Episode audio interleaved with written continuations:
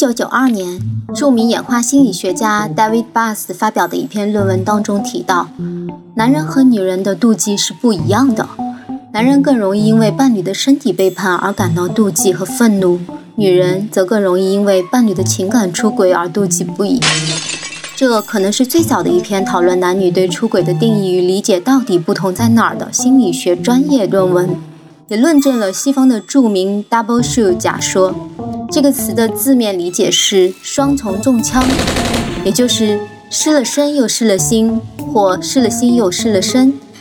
可以看到，这里心和身是分开来的。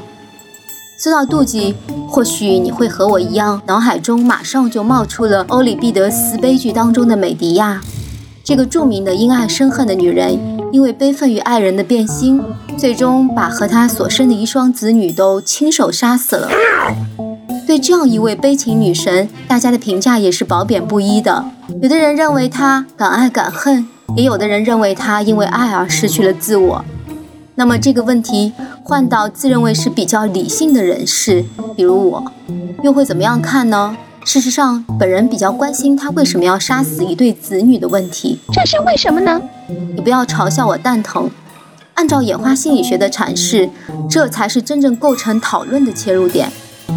就像前面所说的那样，传统的学术界看法认为，男人害怕女人身体上的出轨，因为这样会导致他无法有效的传播基因、繁衍后代；而女人害怕男人精神上的出轨，因为倘若资源被二奶或小三分掉的话，自己的孩子就要吃亏了。在一项2015年公布的由将近6.5万美国人参与的民意调查显示。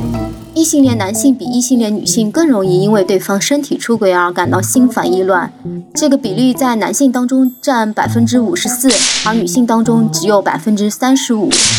但异性恋女性更容易因为对方精神出轨而烦闷，这个比例男性是百分之四十六，而女性则高达百分之六十五。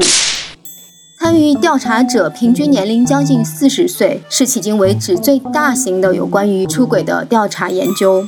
如此，我们不妨将美迪亚的行为理解为：反正你也不养这两孩子了，我干嘛还养？That's right。但现实当中的性妒忌其实是会与时俱进的。最近，心理学家发现了一些非常有意思的现象，或者说他们早就存在，只是不那么为人所知罢了。二零零九年，宾州大学的 Hannes Levy 和 Kristen Carey 的一个研究就考察了依恋程度对妒忌的影响。依恋程度高的关系当中，女人对身体出轨的介意程度也是非常高的。而这类型的关系当中，男人同样也无法忍受精神出轨。正所谓爱情容不下一粒沙，这个道理对于真爱来说一定是成立的。就是那么傲娇。此外，我还比较关心妒忌这个怪物对我们人类的折磨到底要持续多久的问题。美迪亚所作所为，怎么看都是有些年少气盛、内心的坎儿过不去的样子。但是，毕竟无论是什么样的纠结，总归是要有个解脱才比较好。大西洋大学的 Todd Sharkford 和维也纳大学的 Martin Walasek 等人，2010年发表了一个研究。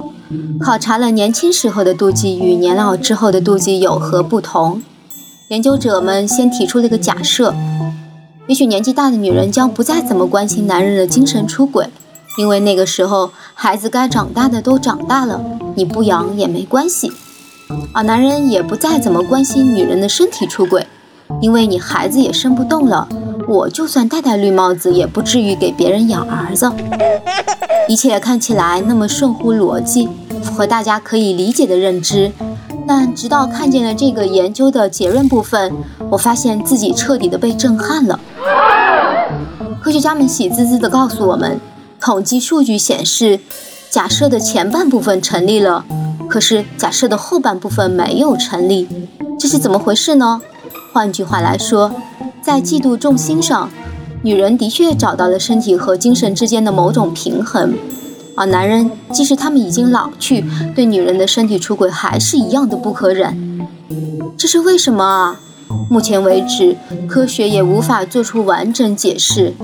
他们只能猜测说，也许两性身体中的妒忌机制原本就有差异。显然。这是一个十分值得拿许多经费来搞一搞的课题。我装作听不懂的样子。今天科学碰撞性的这个话题，你要是有什么观点想发表一下，可以到评论区去留下高见。那我们会从听众当中抽取一位，送出果壳阅读的新书。我是小庄，谢谢。Thank you very much.